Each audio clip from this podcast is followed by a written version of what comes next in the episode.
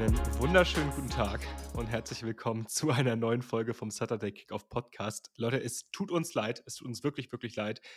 Wir haben die Woche 11 erreicht. Eigentlich sollte jetzt das Pick-M kommen, aber ähm, das wird heute alles ein bisschen kürzer werden, denn ihr merkt vielleicht, wir haben schon Samstag.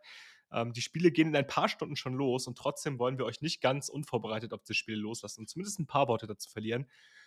Deswegen ähm, mache ich das Ganze jetzt alleine und äh, bin hier alleine vor Ort und entschuldige mich dafür nochmal wirklich äh, im, im, Namen der gesamten Crew.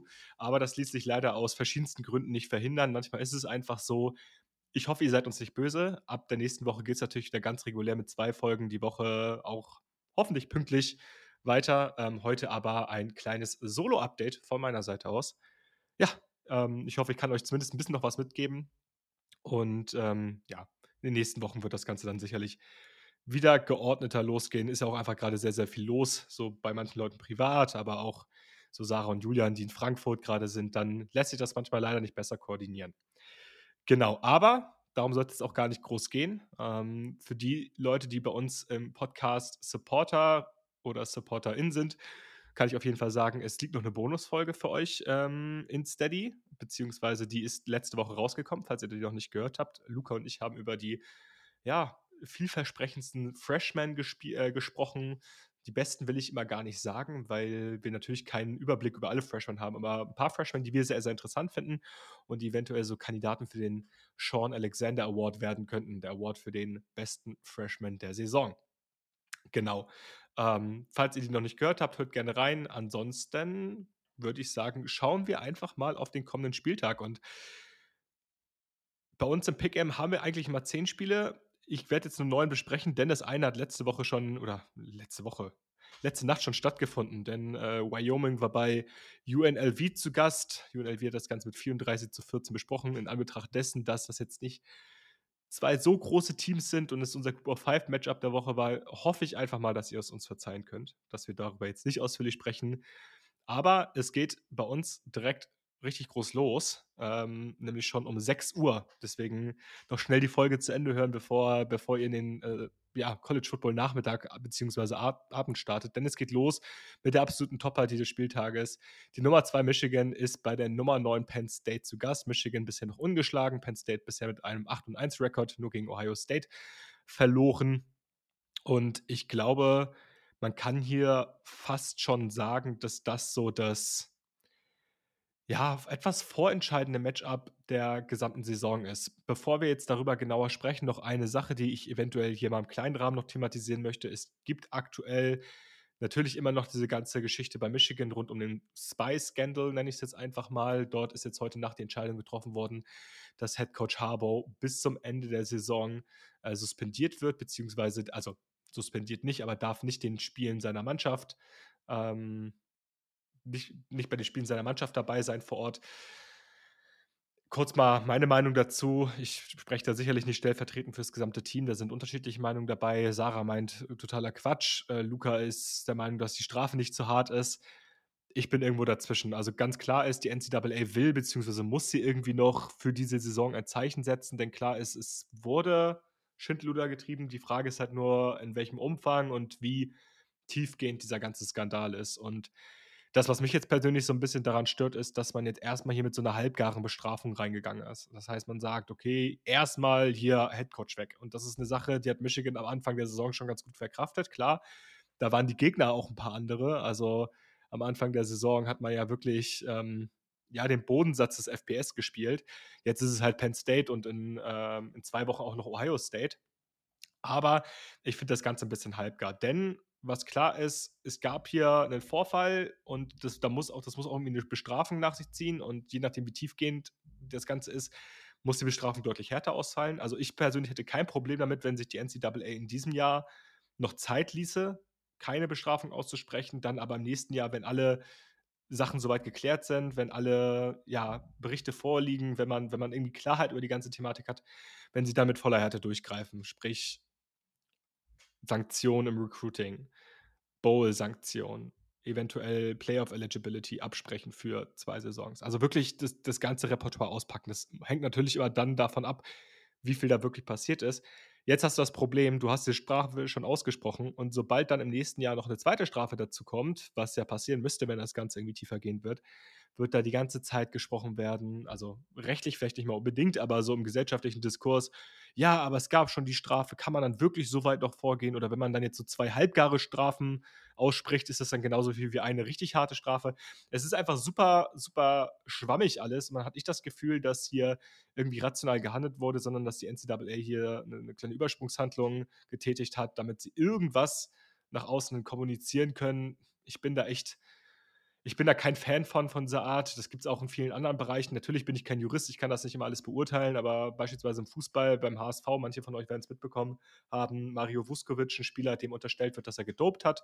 Es gab eine positive Dopingprobe, aber ein riesen, riesengroßes ähm, also Fragezeichen, was das Verfahren angeht. Also sehr, sehr viele Verfahrensfehler, die man auch öffentlich so nennen darf, sind dabei passiert. Das heißt, es ist überhaupt nicht klar, ob der Spieler wirklich gedopt hat. Und dort wurden jetzt beispielsweise zwei Jahre erstmal ausgesprochen, Sperre. Ja, Ende vom Lied. Entweder äh, das Ganze wird jetzt vor Gericht weiter, ähm, ja, es wird jetzt vor Gericht weiter ausgefochten und am Ende kriegt er entweder vier Jahre oder die Strafe wird revidiert, was halt auch irgendwie also diese zwei Jahre sind nichts Halbes, nichts Ganzes und am Ende des Tages gräbst du dir damit eigentlich nur dein eigenes Grab als ja, richtende Instanz. Deswegen kein Fan, ist auch egal. Das Thema haben wir jetzt erstmal abgehakt. Also von meiner Seite, das werden wir bestimmt im Podcast noch größer besprechen. Lass es uns jetzt mit dem Spiel weiter fortfahren. Denn ich finde, das ist erstmal was, was für heute viel wichtiger ist, denn dieses Spiel hat riesengroße Implikationen für den weiteren Verlauf der Saison. Ich glaube, darüber haben wir schon häufig gesprochen. Penn State, Ohio State Michigan, die drei Kräfte da in der Big Ten East, die das Ganze irgendwie ähm, am Ende reißen werden. Ähm, das dürfte jetzt eines der vorentscheidenden Spiele sein. Wenn Michigan dieses Spiel verliert, sind die Chancen, ins Playoff zu kommen, sehr, sehr gering. Dafür müsste man gegen Ohio State gewinnen und dann müsste man zudem auch noch dann die äh, so ein bisschen auf die Konkurrenz hoffen, dass da die eigenen Big Ten East Opponents irgendwie genügend Punkte scoren. Also da ist dann sehr, sehr viel Wenn und Aber dabei, während Penn State, wenn sie dieses Spiel gewinnen sollten, wieder echt reelle Chancen darauf hat, ins Playoff zu kommen. Also hier kann schon sehr, sehr viel passieren. Am Ende des Tages ist es einfach der Dreikampf und der Dreikampf wird hier in diesem Spiel mitentschieden. Genau. So Matchup-technisch würde ich einfach mal mit der Penn State Offense anfangen und ähm, ja, die Penn State Offense war jetzt in der letzten Woche wieder deutlich verbessert. Ähm, gegen Maryland konnte man über 50 Punkte aufs Board bringen. Ich glaube, man darf sich davon aber nicht zu sehr beeinflussen lassen. Also ich, respekt, also ich respektiere das. Man hat dort ein anständiges Spiel gemacht. Rula mit vier Touchdowns, über 200 Yards, also knapp 240 waren es, glaube ich. Das war schon eine anständige Leistung, aber es war im Endeffekt nur Maryland, ein Programm, was aktuell echt im Downfall ist.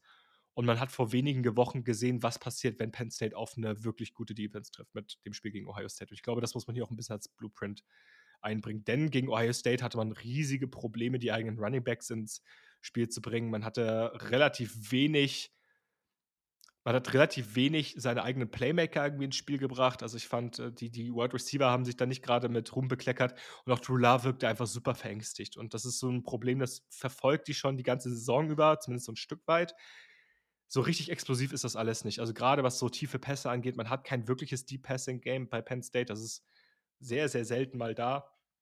Und ähm, dieses, dieses Kurzpassspiel und dieses Klein-Klein, das gerät so ein bisschen stocken, sobald die Defense halt ein bisschen besser wird. Und ich frage mich halt, ob man da bei dieser Michigan Defense irgendwie es schafft, den, oder gegen diese Michigan Defense es irgendwie schafft, den Schalter umzulegen. Denn Michigan hat zum einen für mich eine der besten, wenn nicht sogar die beste Front aktuell im Land. Also Michigan ist das, was Georgia in den letzten Jahren eigentlich war. Also zumindest vom aktuellen Talentlevel. Ähm, Chris Jenkins, die Nummer 94, ist für mich aktuell einer der heißesten Kandidaten auf einen Top 3 bis 4 Defensive Tackle, beziehungsweise Defensive Tackle 3 Technique, manchmal auch auf der 5. Also irgendwas da am Dreh. Ich denke mal, wird als Defensive Lineman gedraftet werden. Ähm, richtig gutes Size, gutes Passwash-Arsenal. Zudem ist die Run-Defense einfach super gut von der gesamten Line. Nach Passing-Defense ist man sogar Nummer zwei nach, Drop äh, per, nach EPA per Dropback. Also diese Defense ist komplett legit.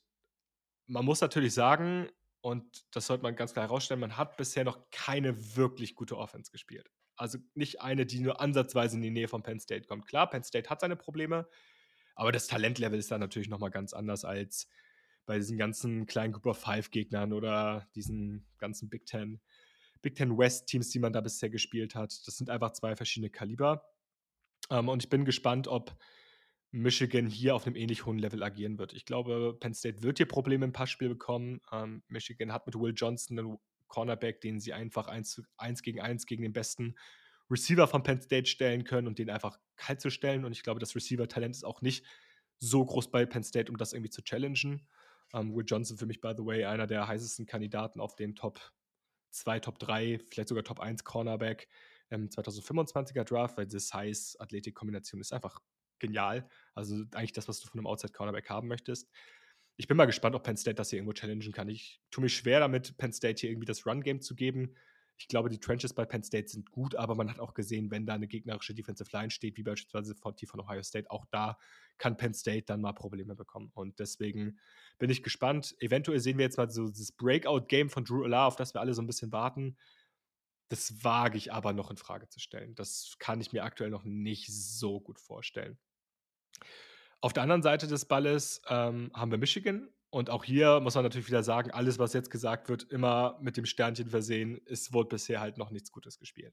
Also äh, es ist wirklich so, es wurde maximal Durchschnitt gespielt, aber du hast noch keine wirklich kompetitiven Spiele gehabt. Ähm, was man über die Michigan Def äh, Offense aber aktuell wirklich sagen kann, ist, dass Michigans Offense tatsächlich aktuell eine bessere Passing Offense als Rushing Offense ist. Also JJ McCarthy hat sich definitiv verbessert, ähm, wirkt deutlich mehr poised, hat natürlich auch eine super O-Line vor sich. Das ist ähm, seit Jahren Thema. Also die Michigan O-Line ist einfach top. Ähm, aber hat auch mit Roman Wilson einen Wide Receiver, der aus dem Slot agiert, der sich aktuell schon so in Richtung einer der Top Receiver in der Big Ten bewegt. Äh, natürlich die ganzen Ohio State Guys sind dann noch davor noch ein, zwei andere Namen. Aber der macht schon einen sehr, sehr guten Case da, ähm, dass er da oben irgendwie mitreden kann. Gleichzeitig ist Michigan über dem Boden aktuell nicht mehr so explosiv. Also, das ist eine Sache, die mich sehr, sehr wundert, weil sie eigentlich eines der besseren, wenn nicht sogar das beste Running Back-Duo der ganzen, des ganzen College Footballs haben sollten. Aber man hat beispielsweise in den letzten drei Wochen keinen einzigen Run über 20 Yards gehabt. Donovan Edwards hatte beispielsweise über die ganze Saison noch keinen einzigen Run über 15 Yards. Ähm, was ich extrem krass finde. Blake Corum auch nicht mehr so explosiv und im Nachhinein auch eine der tragischeren Geschichten, denn ich glaube, wenn Blake Corum sich letzte Saison nicht diese Knieverletzung zugezogen hätte, wäre das natürlich ein Kandidat gewesen, auch letztes Jahr schon in den Draft zu gehen. Na klar, wenn Michigan jetzt am Ende hier ähm, den National Title holt, dann wird sich Black Corbin auch nicht beschweren. Aber für den Draft tut dem die ganze Entwicklung sicherlich nicht gut. Also extra ja als Running Back eh immer ungünstig, dann die Verletzungshistorie und dann auch noch die sinkende Production. Ja, könnte ihm im Endeffekt ein bisschen mehr schaden, als ihm wahrscheinlich recht ist. Ähm, für mich immer noch ein sehr, sehr guter Running Back, aber das Run-Game an sich nicht so explosiv. Und dann trifft man ja jetzt auch noch auf eine der besseren Defenses ähm, im Land. Also Penn State Defense ist weiterhin für mich eines der ja interessantesten, eine der interessantesten Defenses des Landes. Ich glaube, wenn Penn State hier irgendwie einen Weg finden muss, um das Ganze knapp oder Weg finden wird, um das Ganze knapp zu halten, dann ist es wahrscheinlich darüber, das Ding über die Defense knapp zu halten. Ich glaube, man hat auf jeden Fall das Talent in der Defense, um diese tiefen Shots abzuwehren. Man hat ein sehr, sehr gutes Safety-Duo. Man hat natürlich auch eines der besseren Cornerbacks, Cornerback-Rooms, angeführt von, von Kalen King. Ähm, man hat aber, so wie ich es verstehe, mit Chop Robinson aktuell seinen besten Pass-Rusher nicht zusammen, äh, nicht im Kader oder verfügbar. Ähm, das ist aktuell noch fraglich. Es gab ein Injury-Update vor zwei Tagen, dass er hopeful ist. CBS listet ihn als out. Also wahrscheinlich wird es eher so Richtung Game-Time-Decision gehen. Wenn Chop Robinson spielen kann, dann sehe ich einen Weg, dass sie dort ein bisschen mehr Druck drauf bekommen, weil das ist der individuell beste Pass-Rusher von Penn State, das kann man, glaube ich, so sagen. Ansonsten wird es, glaube ich, schwer, mega viel Druck auf McCarthy zu bekommen. Und das ist ja das, was du haben möchtest, wenn du irgendwie die gegnerische Passing Offense ein bisschen limitieren möchtest an der Line of Scrimmage. Ich glaube, den Run werden sie trotzdem gut stoppen können, einfach weil Michigan da über die Saison eh nicht so stark ist und sie mit ähm, unter anderem Abdul Carter einen super spannenden Linebacker haben, der dort mit einer tollen Range agiert, aber auch weil sie generell eine ganz anständige Run-Defense haben. Ich finde, das hat man gegen Ohio State sehr gut gesehen. Da konnte Ohio State nicht wirklich gut laufen. Und das sollte dann hier auch kein Problem sein. Ich finde es ganz interessant. Ich könnte mir vorstellen, dass das Spiel tendenziell eher low-scoring wird. Ich glaube, das Over-Under liegt bei 45. das ist auch so die Richtung, die ich einschlagen würde, wenn nicht sogar noch niedriger. Also ich könnte mir vorstellen, dass es so ein 20 zu 17 wird. So ein klassisches Big Ten Matchup. Und das, ja, das bedeutet dann am Ende beim Spread, der bei minus 4,5 Punkte bei Michigan liegt, sprich Michigan ist ein 4,5 Punkte Favorit, bedeutet das, dass ich hier tendenziell eher damit gehe, dass Penn State die Punkte mitnimmt, weil ich einfach glaube, dass es knapp wird. Ich glaube, vielleicht wird es auch, vielleicht wird es auch gar nicht knapp, aber Penn State holt so ein Last-Minute ähm, Field Goal nochmal, was sie dann nochmal in die Range bringt. Ähm, irgendwie sowas. Ich glaube, Michigan wird es gewinnen, aber ich glaube, es wird dann doch ein bisschen knapper, so ein One-Field-Goal-Game oder so. Also es könnte spannend werden, offensiv wahrscheinlich nicht das anschaulichste Spiel. Aber ja, so stelle ich mir das in etwa vor.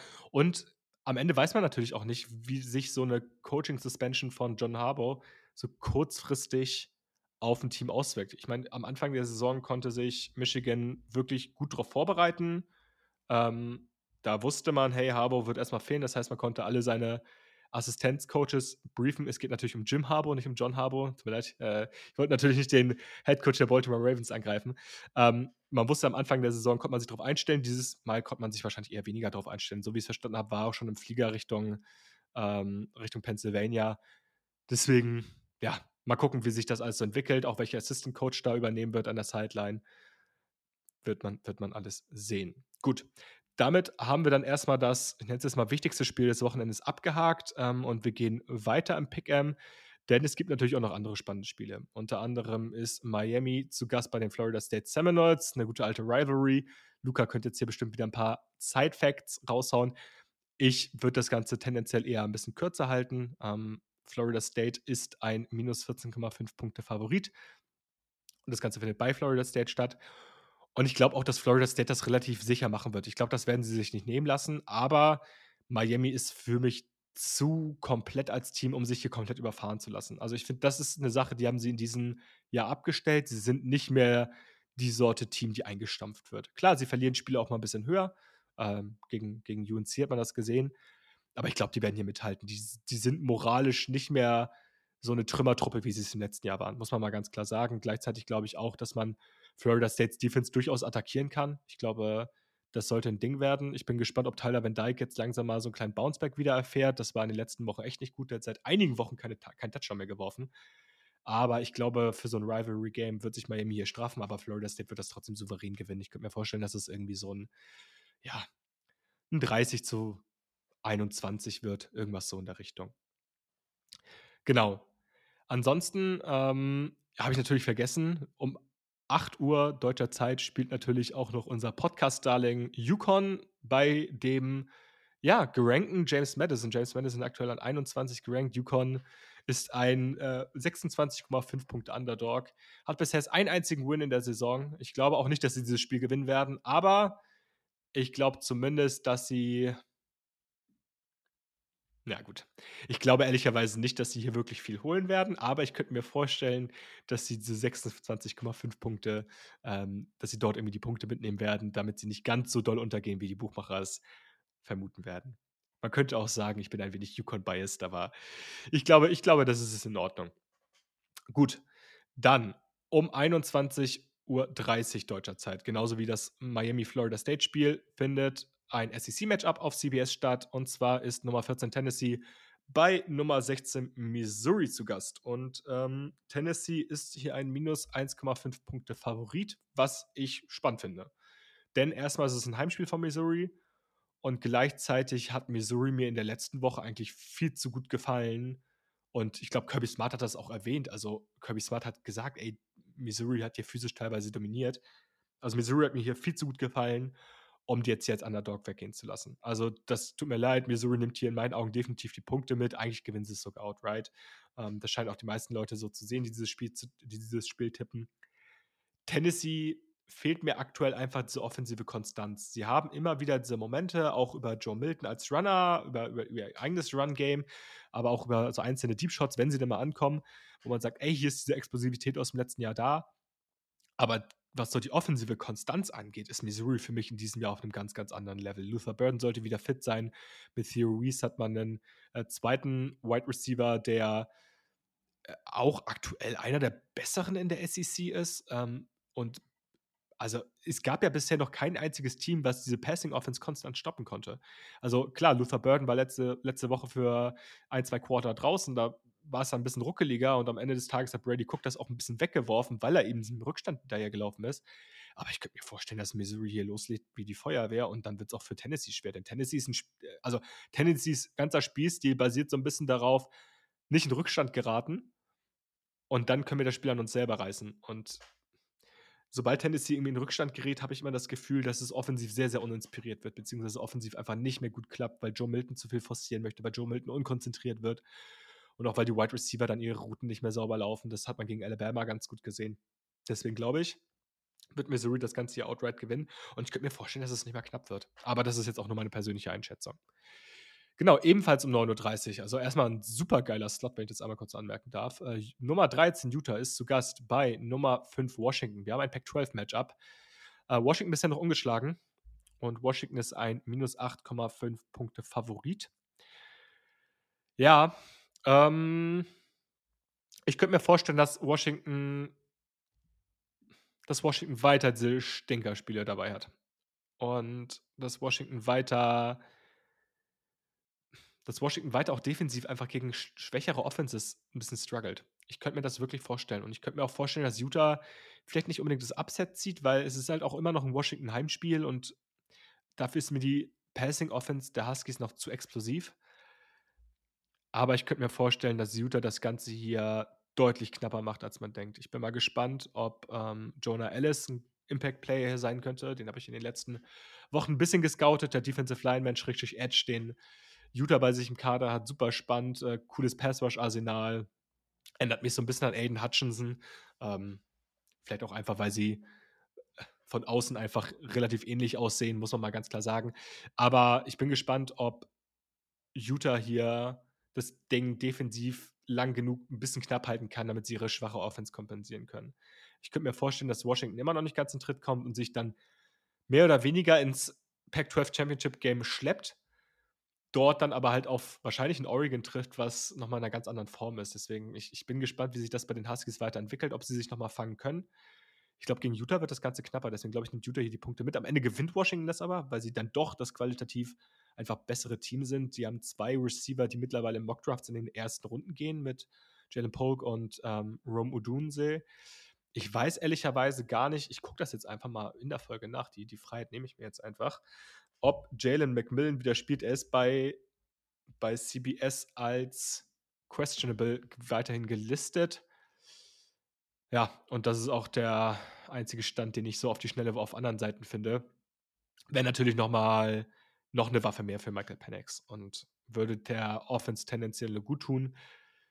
Ja, ich bin mal gespannt, ob Jalen McMillan nach dieser Saison eventuell einfach noch eine weitere Saison bei den Huskies bleibt. Ich glaube, er müsste noch Eligibility haben. Ich glaube, er ist 2020 enrolled, ist dementsprechend jetzt Senior und dürfte definitiv auf jeden Fall noch das Covid-Year haben, was 2020 ausgesprochen wurde. Für mich ein Kandidat, noch eine Saison bei den Huskies zu bleiben, denn in dieser Saison konnte er leider nicht so viel zeigen, um sich für die NFL noch interessanter zu machen, als es eh schon war. Vielleicht geht er aber auch in die NFL und Washington verliert hier eventuell drei Top-Receiver.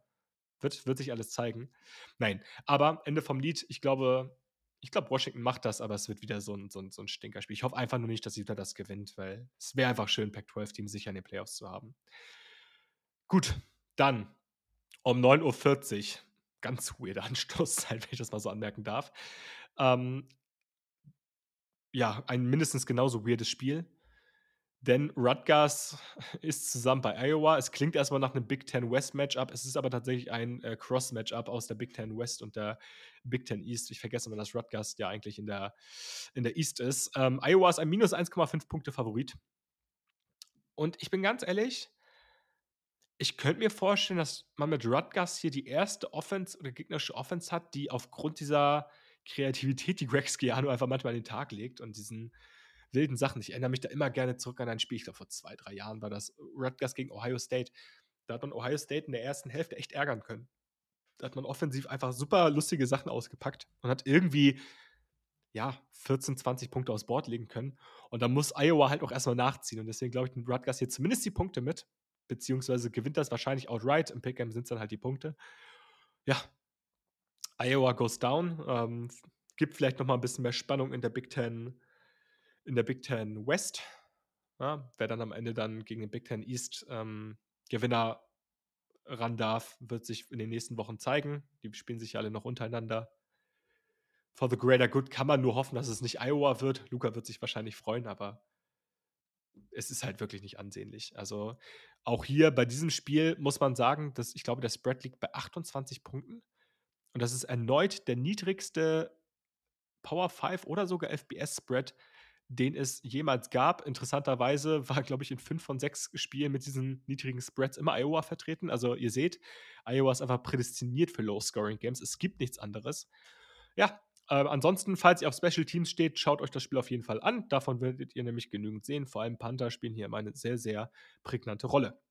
So, nächstes Spiel und ich glaube, dort werden deutlich mehr Punkte fallen, denn um 1 Uhr nachts trifft Nummer 10 Ole Miss auf Nummer 1 Georgia.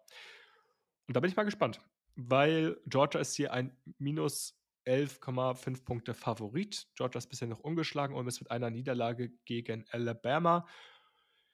Mal abgesehen davon, dass Lane Kiffin unter der Woche ein super es, es, war kein Statement, es war ein mitgeschnittenes Gespräch von einem Spieler der Ole Miss Rebels, dass Lane Kiffin dort super, boah, sagt man jetzt ungünstige Worte? Nee, es ist nicht ungünstig, es war einfach Quatsch oder es war einfach scheiße, was er gesagt hat.